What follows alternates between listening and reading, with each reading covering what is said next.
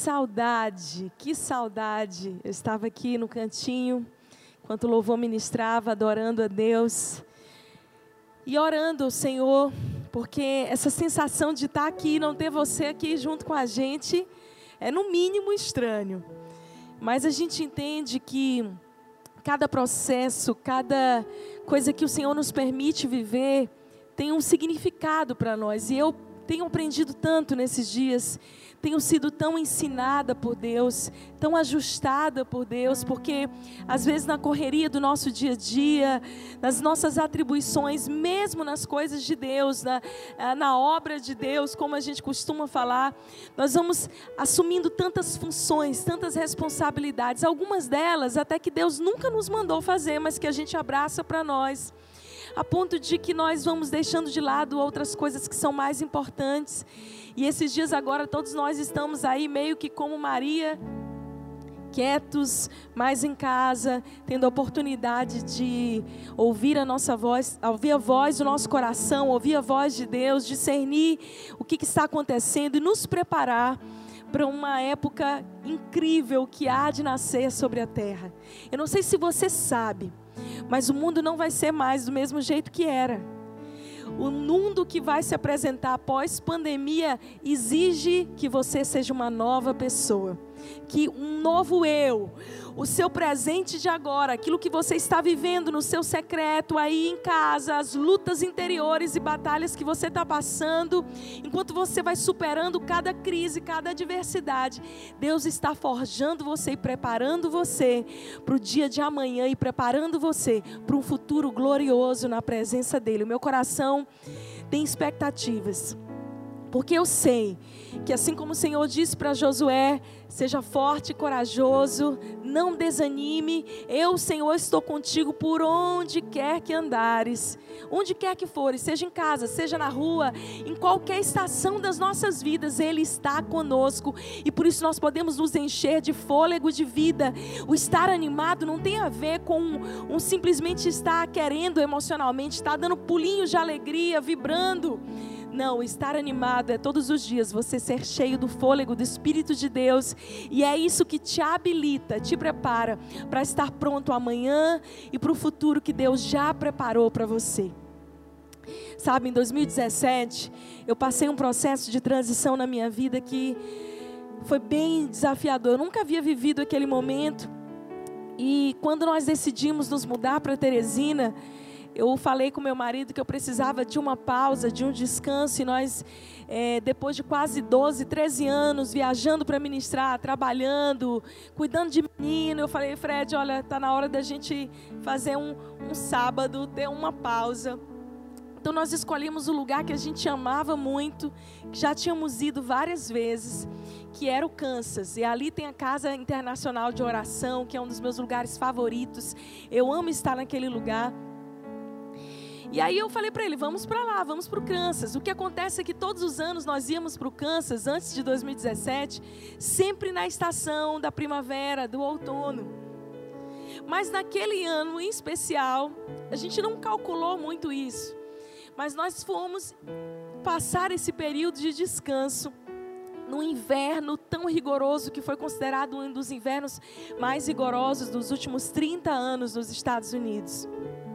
E ali Imagina, né? Nordestina, acostumada com calor, vestida com três calças, quatro blusas, dois casacos, toda enrolada dentro de casa.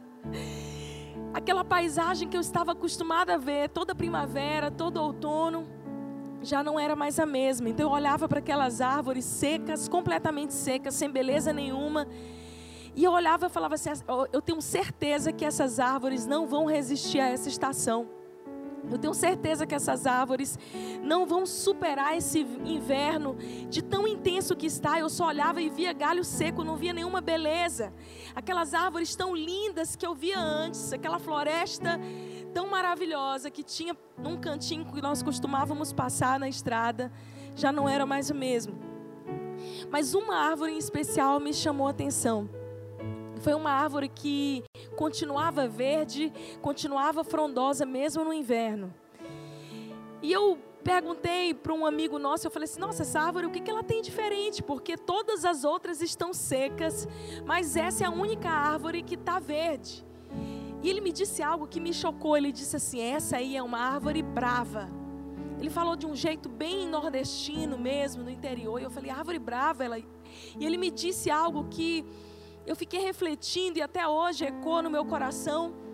Ele disse: essa é a árvore que se recusou a viver a estação que lhe está proposta. Ela não vai resistir à próxima estação.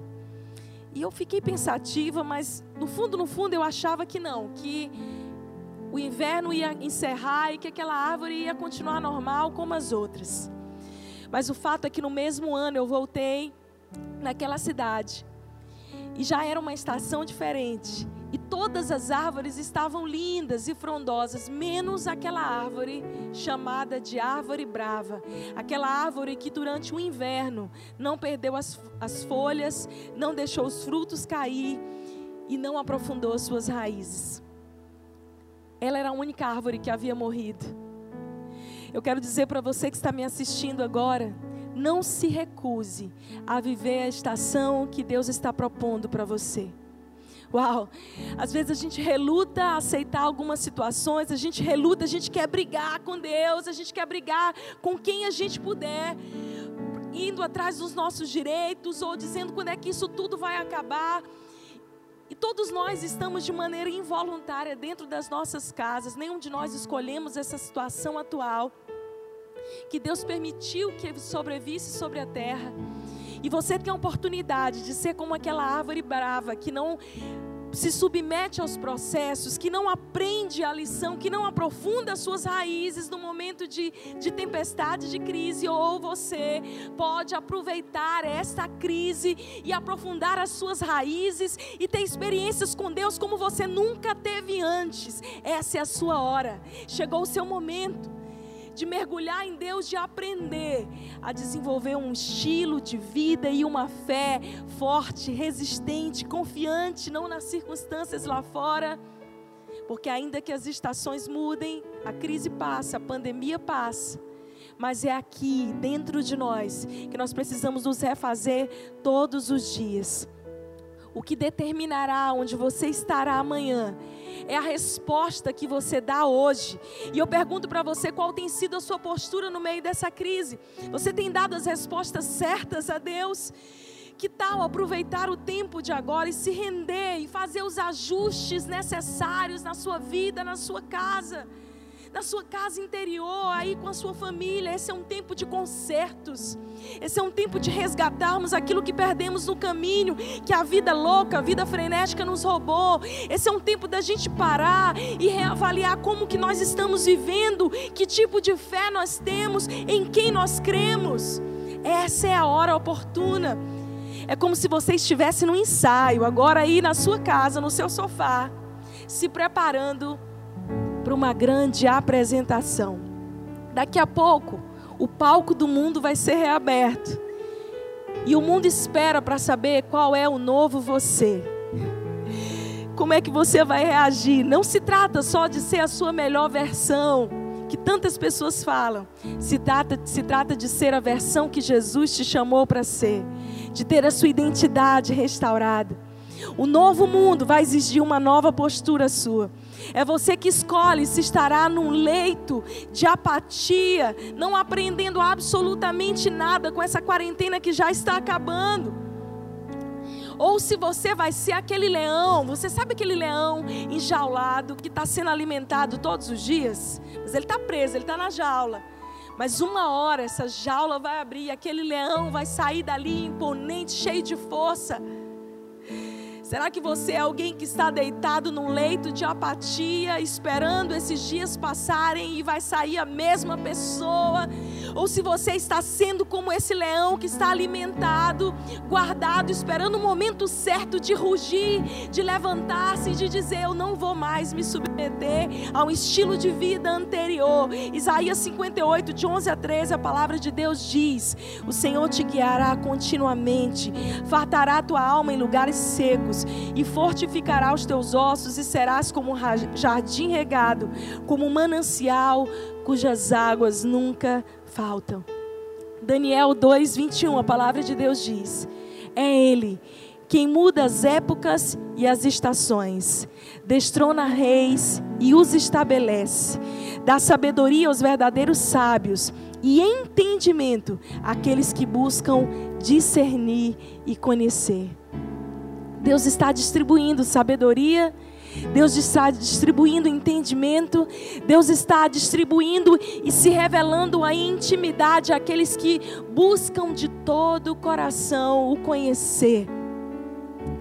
Para vencer as crises, nós vamos precisar ajustar algumas posturas, algumas posturas são necessárias e você precisa urgentemente começar a fazer alguns ajustes na sua visão, alguns ajustes na sua mentalidade. Lembra 2020, nós estamos em 2020, o ano da visão perfeita.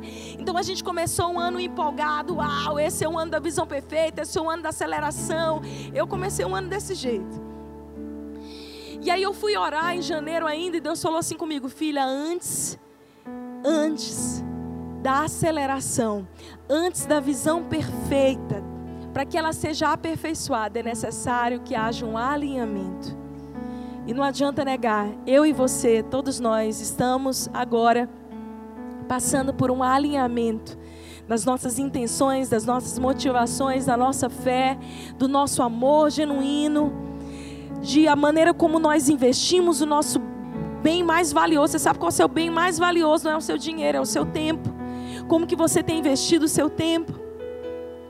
E eu quero mergulhar nas escrituras com você em algumas posturas que você precisa adotar para vencer as crises. A primeira delas, confie em Jesus e não nas circunstâncias. É isso mesmo, confie em Jesus e não nas circunstâncias. Eu vejo muita gente com uma fé emocional que depende muito de como a circunstância lá fora está. Então, se você está vivendo uma semana que tudo está dando certo, que você acorda e Uau, bom dia sol, bom dia mar, que nem tem mar para a gente dar saudar o mar, né? Você acorda aquele dia que está tudo flores, tudo dá certo para você naquele dia. Tem esse dia, né, gente? Graças a Deus que tem esse dia. Aí você fala: Uau, Deus me ama. Deus me ama, eu sou filhinho amado do Pai. Mas então tem aquele dia mal que Efésios 6 descreve, que todos nós vamos enfrentar. E quem dera que fosse só um dia mal, porque são alguns dias maus, e esses dias em especial têm sido alguns dias mais intensos ainda.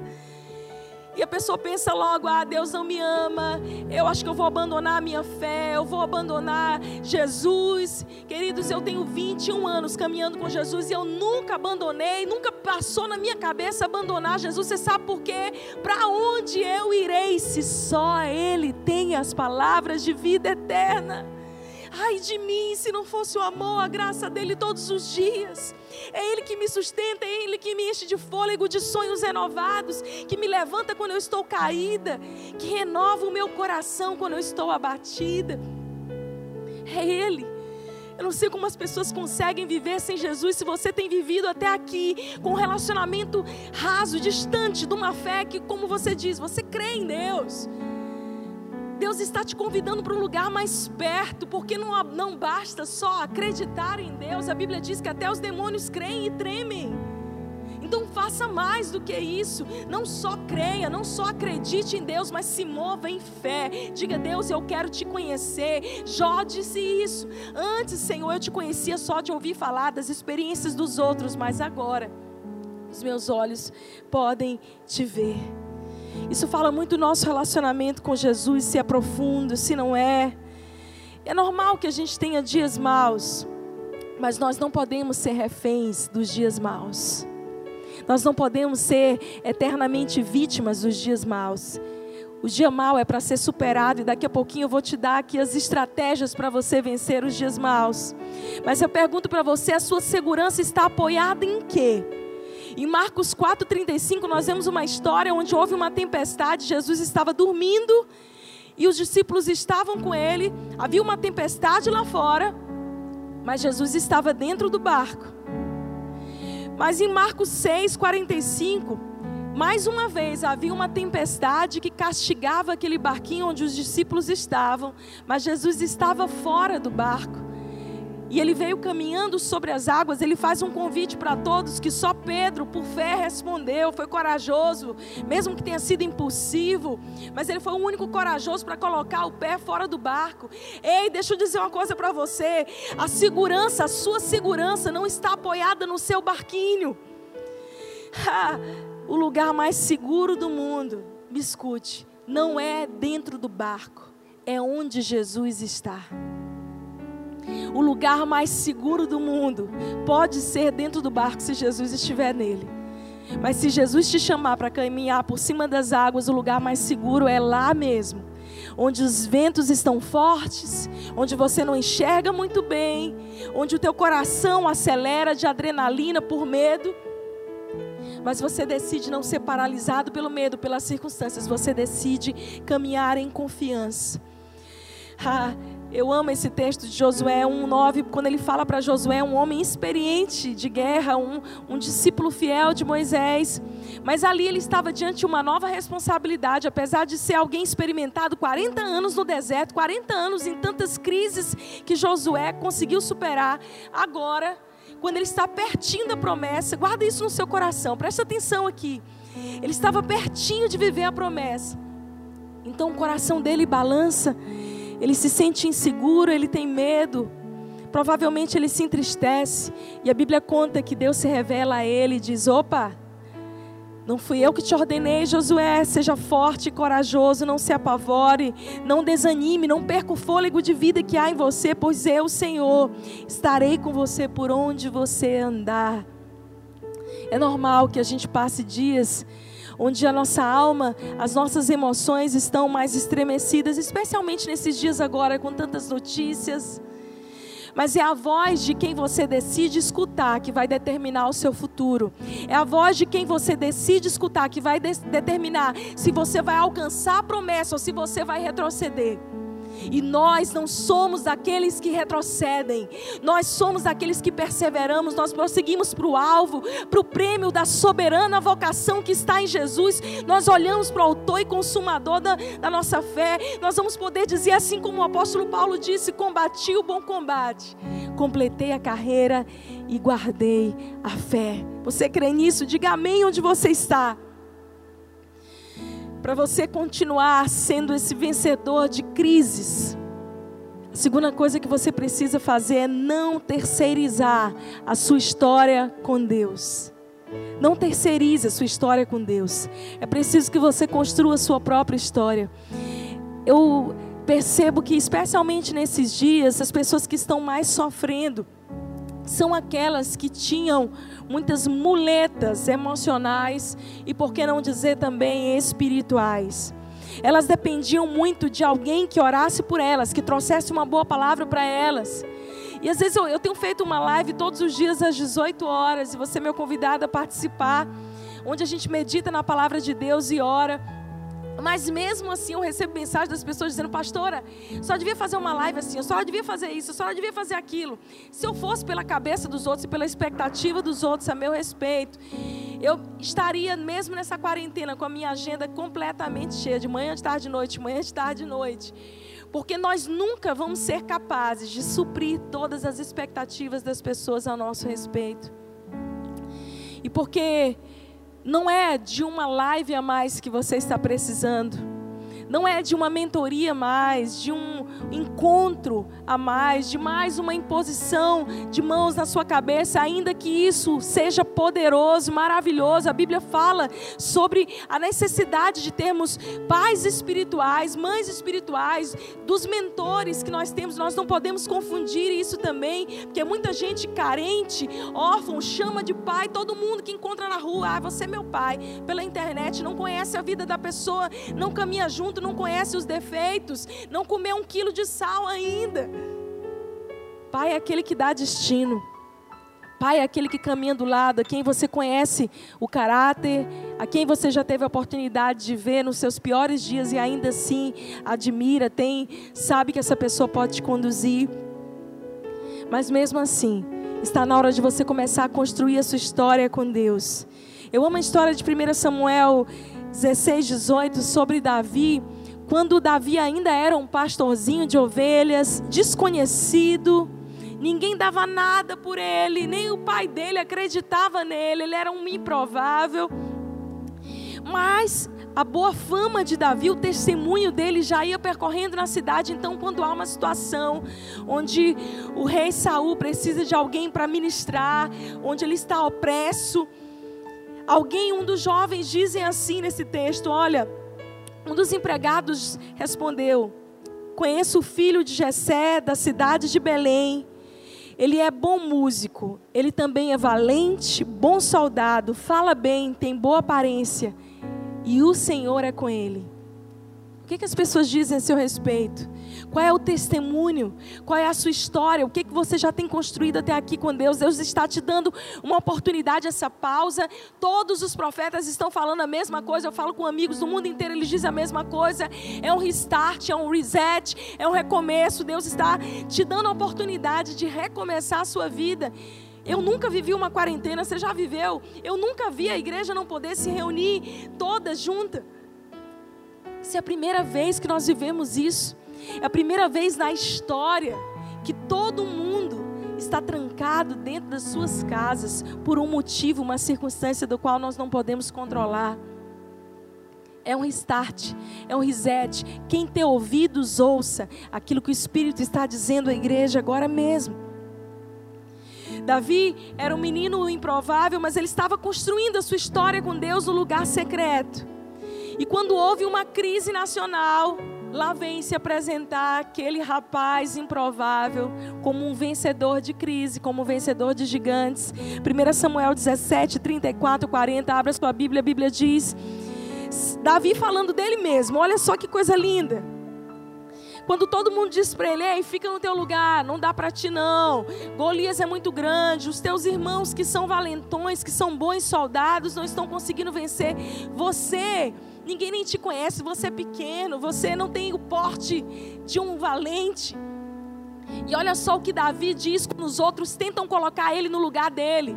E é isso que você tem que dizer quando as pessoas, quando a circunstância, quando o inimigo botar o dedo na sua cara e tentar te colocar no seu lugar, tentar te diminuir, tentar dizer que você que não vale, é isso que você vai responder. A palavra de Deus diz: Meu Senhor, disse Davi, eu tomo conta das ovelhas do meu pai.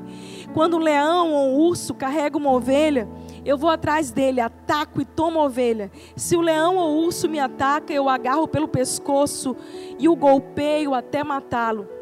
Eu tenho matado leões e ursos, e eu vou fazer o mesmo com esse filisteu pagão que desafiou o exército do Deus vivo. O Senhor Deus me salvou dos leões e dos ursos, e me salvará também desse filisteu. Esse é um relato de alguém que tem uma experiência profunda com Deus, de livramento, de provisão. Então Saul diz: Pois bem, vá, que o Senhor esteja contigo. Se você é doido o suficiente para acreditar, menino, quem sou eu para impedir? Mas eu acho que estava todo mundo fazendo piada dele. Então, Saul deu a própria armadura para Davi usar, pôs um capacete de bronze na cabeça dele, lhe deu uma couraça para vestir. Davi prendeu a espada de Saul num cinto sobre a armadura e tentou andar, mas não conseguiu porque não estava acostumado a usar essas coisas. Ou seja, não era a experiência dele, não era a história dele não era aquilo que ele estava construindo no secreto. E não adiantava, ele podia tentar usar aquela armadura que era de Saul, que era do rei, que era indicada, mas ele tinha construído a história dele de uma outra maneira e Deus tinha dado a ele armas, ferramentas diferentes. Davi disse: Eu não consigo andar com isso tudo, não estou acostumado. Então Davi tirou tudo ele se desfez daquela armadura humana que tentaram colocar nele, aquele rótulo humano que tentaram colocar nele. Ele pegou o seu bastão, escolheu cinco pedras lisas no ribeiro e pôs na sua funda pegou também a sua funda e saiu para enfrentar Golias. E o fim da história você já sabe. Ele viveu a maior crise nacional e venceu. Aquele menino, pastor de ovelhas, sabia que as experiências dele forjadas no secreto o preparavam para viver desafios maiores. Às vezes você ora anos e diz: Deus me usa. Deus me faz viver coisas grandiosas e Deus está te preparando cada processo que você passa, cada desafio que você supera. Você está ganhando experiência, a tua história está sendo forjada. Não despreze os processos, não despreze o urso, o leão, as pequenas coisas que você vai vender, vencendo. Os outros podem olhar e achar pequeno, até fazerem piada de você, mas você sabe que você está construindo a sua história com Deus. Por último, use as armas certas para a batalha. Use as armas certas para a batalha. Existem desafios, relacionamentos, coisas que estamos batalhando agora mesmo e Deus vai colocar a arma certa, a ferramenta correta na sua mão. Uma arma específica, feita sob medida. Não adianta usar a arma de outra pessoa, a experiência de outra pessoa. Não adianta agora você dizer, não, não, meu pastor, ele é um homem de Deus, uma mulher, minha pastora é uma mulher de Deus. Ou então eu conheço pessoas que são de Deus. Não. É agora, é a sua história, é a hora, é a hora de você usar as suas ferramentas, as suas armas, aquilo que Deus tem ministrado, ensinado para você. Deixa eu te dizer uma coisa. Grande parte das, das nossas lutas, das nossas, dos nossos desafios, não são porque nós estejamos em pecado. Alguns deles sim. A gente tem um hábito errado de achar que toda luta, que toda batalha é por causa, é consequência de um pecado. Nem, nem todas as vezes é dessa maneira. Mas o fato é que nós estamos numa batalha até o final da nossa vida. E quem está no campo de batalha vai ter que saber usar as estratégias, as armas necessárias que nós vamos construindo na nossa história ao longo da nossa história com Deus. E o inimigo muitas vezes vai tentar fazer você acreditar que há algo de errado com você pelo que você está passando. E aí me escuta: se você tem lutado contra a depressão, contra a síndrome do pânico, existe um, um, um rótulo muito grande que as pessoas colocam, um peso sobre você, de que você é alguém que não tem fé, de que você você é alguém que precisa orar mais, de que você é alguém que precisa ler mais a Bíblia, jejua mais, vai, sacrifica. Eu quero dizer uma coisa para você: Jesus já fez o caminho, Jesus é o sacrifício perfeito. Quando nós jejuamos, quando nós oramos, nós fazemos isso para termos mais pureza dentro de nós e nos achegarmos com confiança diante dEle, pela Sua graça, porque é pela graça que nós somos salvos. Mas muitas vezes essas batalhas que você está passando são batalhas que algumas delas você vai ter que encontrar as armas corretas e as ferramentas adequadas para vencer todos os dias da sua vida. Existem algumas batalhas que vão bater na porta da sua casa todos os dias. E elas vão tentar te assolar mas você só vai cair de novo nessas armadilhas se você não conhecer o Deus vivo e poderoso, que tem te dado as armas adequadas, que tem te feito conhecer e, revelar você, a você uma história profunda. Será que existe algo de errado comigo? Muitas vezes o inimigo quer fazer você acreditar nisso. E é por isso que eu amo esse texto que nós vamos ler. Efésios 6, 10 a 18. Esse texto é um resumo do que nós vamos, estamos ministrando hoje. São as armas necessárias para você vencer a crise. Presta atenção, vamos ler juntos. Para terminar, tornem-se cada vez mais fortes, vivendo unidos com o Senhor e recebendo a força do seu grande poder. Vistam-se com toda a armadura que Deus dá a vocês, para ficarem firmes contra as armadilhas do diabo pois nós não estamos lutando contra seres humanos, mas contra as forças espirituais do mal que vivem nas alturas, isto é, os governos, as autoridades, os poderes que dominam completamente esse mundo de escuridão. Por isso, pegue agora a armadura que Deus lhes dá, ou seja, pessoal, é algo exclusivo, feito sobre medida para você. Assim, quando chegar o dia de enfrentarem as forças do mal, vocês poderão resistir aos ataques do inimigo e depois de lutarem até o fim, vocês continuarão firmes, sem recuar. Uau, o apóstolo Paulo está dando uma estratégia de guerra. Ele está dando uma estratégia para cada um de nós, para aprendermos a lutar as nossas lutas, a batalhar as nossas, as, os nossos enfrentamentos, a vencer as nossas crises, a superar os desertos da vida que hora ou outra batem na porta da nossa casa esses dias nos trancou dentro da nossa casa. Deus está dando a você a estratégia adequada. E Ele está ensinando que é necessário que você tenha um tipo de fé resistente para continuar firme, sem recuar, para não retroceder. E Ele segue dizendo: portanto, estejam preparados. Usem a verdade como cinto, como cinturão. Vistam-se com a couraça da justiça e calcem como sapatos a preparação para anunciar as boas notícias do Evangelho. Levem sempre a fé como escudo para se protegerem dos dados de fogo do maligno. Recebam a salvação como capacete, a palavra de Deus como a espada que o Espírito lhes dá. Façam tudo isso orando a Deus e pedindo a ajuda dele. Orem sempre, guiados pelo Espírito de Deus. Fiquem alertas. Não desanime. Mais uma vez a palavra repete isso. E orem sempre pelo povo de Deus. Os queridos, antes dessa pandemia, em dezembro, no início de dezembro, eu estava na Itália e eu visitei um castelo dos mais antigos do mundo, ali em Milão. E eu fiquei impressionada porque eles têm muitas coisas antigas, muitos objetos, muitos objetos de guerra daquela época. E eu fui aprender várias coisas. Eu não sabia que o, os soldados, Roma inventou um novo estilo de fazer guerra. Roma inventou uma nova maneira do soldado lutar durante a guerra, uma, um novo tipo de armadura, um, o escudo dos soldados romanos era diferente, a espada era diferente. E todos os outros exércitos depois copiaram, e até hoje, muitas táticas que que o Império Romano usava, que o exército romano usava, muitos exércitos ainda utilizam, porque eles eram extremamente visionários, estrategistas. Não é à toa que o mundo, o Império Romano, se estabeleceu em grande parte ali, toda parte do Oriente, grande parte da Europa.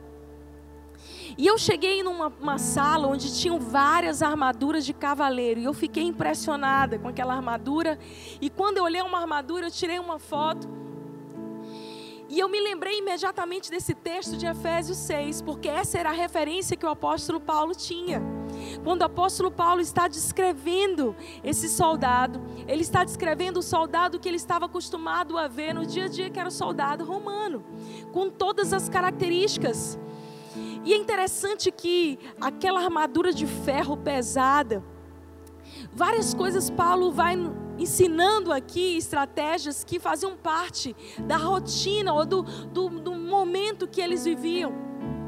E aquela armadura de ferro pesado, ela era colocada montada em partes. E a última parte dela era o cinto, uma espécie de cinturão que encaixava de ferro e que ia certo, feito por sobre medida aquela armadura para aquele soldado. E se tirasse aquele cinto, toda a armadura desmontava. E Paulo está dizendo aqui: olha, vocês precisam se cingir, colocar sobre vocês, vestir o cinto da verdade. E é bem aqui que eu quero ministrar algo profundo ao seu coração. Não adianta você ter uma vida fake, uma vida superficial. Você precisa ser de verdade. Jesus era Deus e virou, entrou em forma de homem, habitou no nosso meio.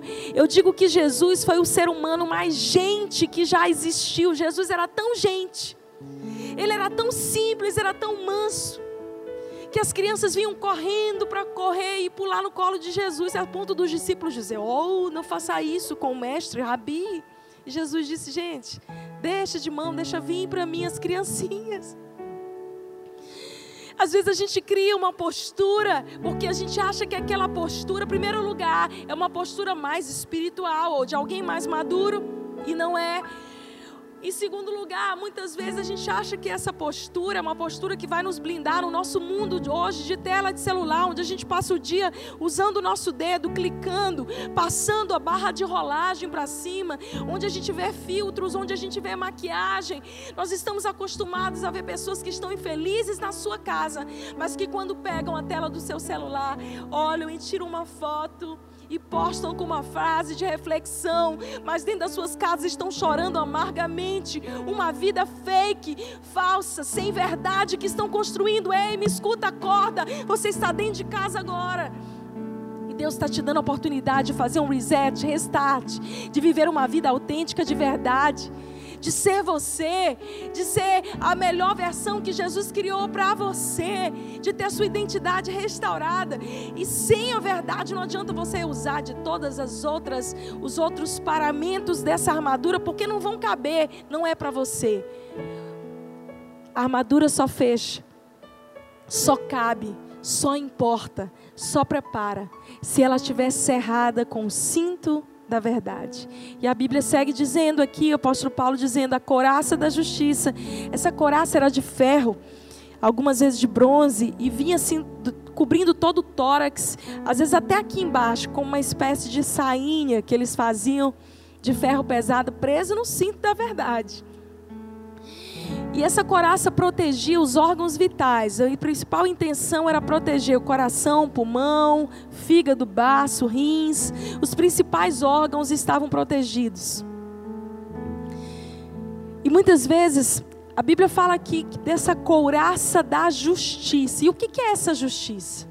Não é a sua justiça própria, porque Isaías 11 diz que a nossa justiça própria é como trapo de imundície. Enquanto a gente mesmo quiser se justificar, enquanto a gente mesmo quiser arrumar os nossos porquês e praquês, a gente vai fracassar. Quando a gente parar e reconhecer, como diz a palavra em Romanos 5, que Jesus é a justiça de Deus para nós. Quando nós sabemos que Jesus preparou o caminho e que é Ele quem nos justifica, então aí sim nós estamos protegidos. Muita gente tem dificuldade de pedir perdão, de pedir desculpa. Eu lido com isso todas as semanas. Às vezes a gente vê, ou com meus filhos, né? É interessante, eu já vi alguns vídeos na internet que a gente pega criança assim que fez coisa errada. Vocês já viram aqueles vídeos engraçados? Que aí o pai chega assim de fininho, o menino fez uma bagunça na cozinha. E o pai chega de fininho e fala: Ei, que foi isso? E o menino, não fui eu. É aquele, aquele famoso vídeo da menina com batom. Quem comeu o batom? Não, foi a cachorra que comeu o batom. A gente tenta se justificar. A gente tenta o tempo inteiro. É mais fácil a gente arrumar uma justificativa mirabolante para não perder a nossa compostura, a nossa moral, ou simplesmente para não pedir perdão e não pedir desculpa. E eu honro, eu admiro as pessoas que, quando são pegas ou quando cometem alguma falha, porque eu quero te dizer, te lembrar que tu é gente. Você é um ser humano, cheio de falhas. Até agora você não virou anjo, não criou asa. Bota a mão na costa aí para ver se tem alguma asa aí crescendo. Se não tem nenhuma asa aí crescendo, se tem é uma anomalia, vamos para o hospital.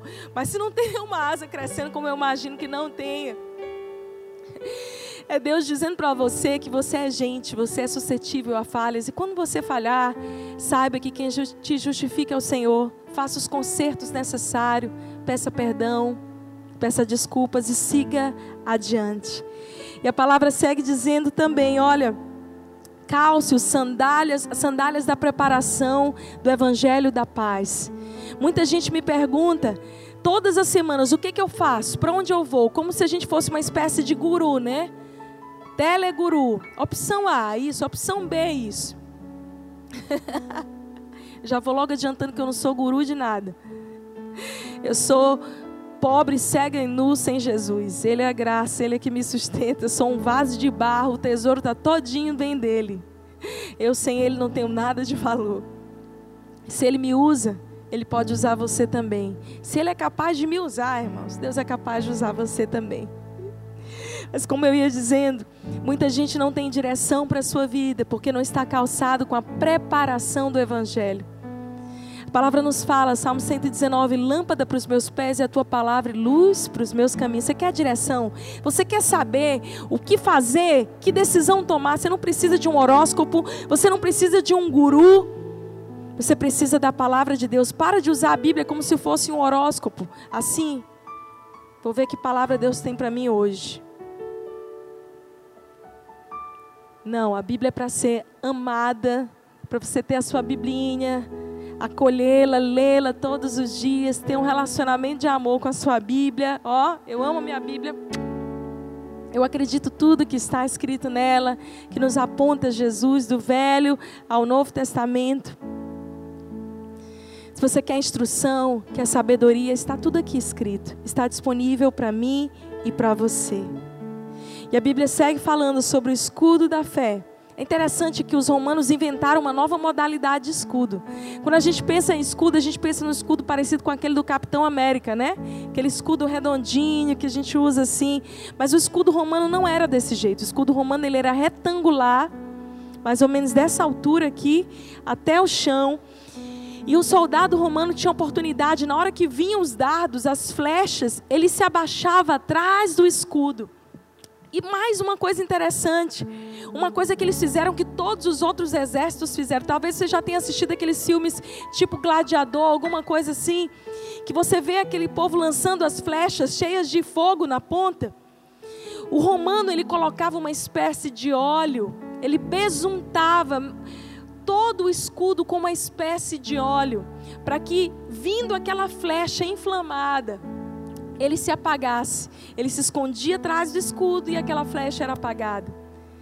O que Paulo está dizendo aqui, a palavra de Deus está nos ensinando é que a fé é o que é capaz de nos proteger daquele pensamento, daquele sentimento ou dos dados inflamados do inimigo contra nós.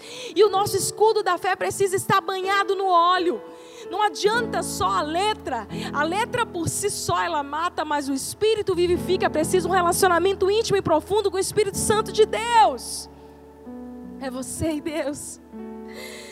Ah, a maneira que a gente pode se proteger é ter o nosso escudo da fé cheio de óleo que simboliza a presença do Espírito. E por último, a palavra, a espada do Espírito, que a Bíblia diz que é a palavra de Deus. É interessante porque essa palavra, palavra, ela pode ter dois significados no original do grego. Ela pode ter o significado de logos ou de rema. A palavra logos significa palavra escrita. Mas a palavra rema significa palavra revelada, ou seja, algum discernimento, uma palavra específica que Deus te deu mediante conteúdo que você já tem. Vou explicar melhor. Vamos voltar para o soldado. O soldado romano usava duas espadas. Uma espada do lado direito, uma espada comprida, conhecida como adaga, e uma espada curta, conhecida por nós como um punhal. E o soldado romano, estando mesmo em épocas de paz, momentos onde ele não estava na batalha, ele treinava com a sua espada, era fazia parte do treinamento romano de duas a seis horas por dia com a sua espada do lado direito, a sua adaga grande, pesada. E ele treinava para ele ficar tão hábil a ponto de que, no momento que ele cansasse um inimigo com essa espada, ele ia pegar esse inimigo desprevenido, ele pegaria a espada afiada e ele entraria exatamente na brecha do inimigo. Paulo está olhando para esse soldado enquanto ele escreve isso. Paulo está dizendo que essa palavra, palavra, a espada do Espírito, que é a palavra de Deus, não é a palavra logos, é a palavra rema. O que Paulo está dizendo é que a palavra revelada, a palavra escrita de Deus, ela nos dá, aponta caminho, direção, ela nos fortalece a fé todos os dias. E nós vamos batalhar com essa palavra todos os dias para vencer as crises. Mas que é um relacionamento profundo com o Espírito Santo e um conteúdo nessa palavra que vai fazer você usar a estratégia necessária no momento de guerra. Que vai fazer você receber de Deus a palavra, a rema, a direção clara e específica para cada situação da sua vida. Você sabe, você que está me escutando, eu quero ministrar isso no seu coração antes de nós orarmos e encerrarmos essa reunião, porque o culto nunca acaba. Aprenda logo. O culto é para sempre. As reuniões encerram, as lives encerram, o YouTube termina, mas o culto ele deve continuar aí na sua casa. Daqui a pouco você vai dormir, dormir bem, em nome de Jesus. Acordar cheio de fôlego de vida. E o culto permanece. Deus quer te encher das experiências para vencer no dia mal, para vencer as crises. Ele quer te dar uma fé acima das circunstâncias. Ele quer construir a história dele junto com você. E Ele quer te dar as estratégias necessárias, as armas, ferramentas certas para cada área da sua vida. Sabe aquela palavra que você precisa numa hora para tomar uma decisão? Tira a espada e usa ela de uma maneira certeira é a palavra rema, é a palavra revelada àqueles filhos que têm intimidade com o Pai. Deus está te convidando para um relacionamento de intimidade. Deus não está te chamando para religião. A religião do grego religar é a tentativa do homem se reconectar a Deus. Mas Jesus já fez o caminho. Ele é o caminho. Ele nos deu livre acesso à presença de Deus. O véu já foi rasgado nós podemos nos achegar com confiança junto ao trono da graça. Hebreus 4 nos fala, nos fala disso. Para que alcancemos misericórdia, graça, livramento em ocasião oportuna. Essa é a hora oportuna, essa é a sua hora. Eu quero que você comece a sondar o seu coração agora. Se você sabe que você tem vivido uma vida rasa, uma vida longe de Deus, uma vida de uma fé mecânica, teórica, que não te serve no dia de crise, essa palavra é para você. Ou se você sabe que você já conhece Jesus, mas você também não tem lutado com todas as armas que Ele tem te dado, essa palavra é para você. Se você sabe que Deus quer te usar de uma maneira mais poderosa para manifestar o reino dele, mas você tem se acovardado, essa palavra é para você, essa é a sua hora, esse é seu dia. Por isso agora, feche os teus olhos. Eu quero orar por você. Espírito de Deus, tão maravilhoso, tão doce. Socorro bem presente na hora da angústia, consolador, aquele que Jesus prometeu que estaria conosco até a consumação dos séculos, nosso melhor amigo, Espírito Santo, que sonda, que conhece quando nós nos levantamos, quando nós nos deitamos, que conhece o mais profundo do nosso coração, que não nos dá rótulos, que não nos avalia nos julga pelo nosso passado, mas que nos apresenta um futuro de esperança, uma nova vida. Nessa hora, Senhor, sonda os nossos corações. Todas as pessoas que estão me acompanhando aí das suas casas, tira delas o medo paralisante, enche de vida nova, de coragem, de fé. Traz um desejo profundo para um relacionamento mais íntimo contigo. Arranca no Senhor dessa vida superficial religiosa. Arranca no Senhor dessa mentalidade antiga Faz tudo novo dentro de nós, tudo novo, nos prepara para esse novo mundo, Senhor. Nós queremos sair dessa melhores, nós queremos sair dessas levantados e prontos para brilhar e a tua glória por onde o Senhor nos levantar. Arranca de nós todo sentimento, toda maneira de agir, toda maneira que nós estamos vivendo que nos afasta de Ti, Senhor. Tira de nós o egoísmo, tira de nós a carnalidade. Perdoa-nos, Senhor, pelos nossos pecados, pela nossa falta de fé, pela nossa vida no automático. Perdoa-nos. Nós queremos voltar ao primeiro amor. Nós queremos voltar às coisas que são essenciais e realmente importam. No nome de Jesus. Ora comigo agora, assim, aonde você está, repete cada frase que eu disser. Diga, Senhor Jesus. Nessa hora eu me arrependo dos meus pecados das minhas injustiças, da minha falta de fé. Eu te peço, Senhor, me recebe como filho. Eu te reconheço. Eu te recebo como meu único e suficiente Salvador. Eu prometo te amar, te seguir e te servir por todos os dias da minha vida. Eu entrego a ti tudo que eu tenho tudo que eu sou, a minha família e o meu futuro nas tuas mãos. Em nome de Jesus.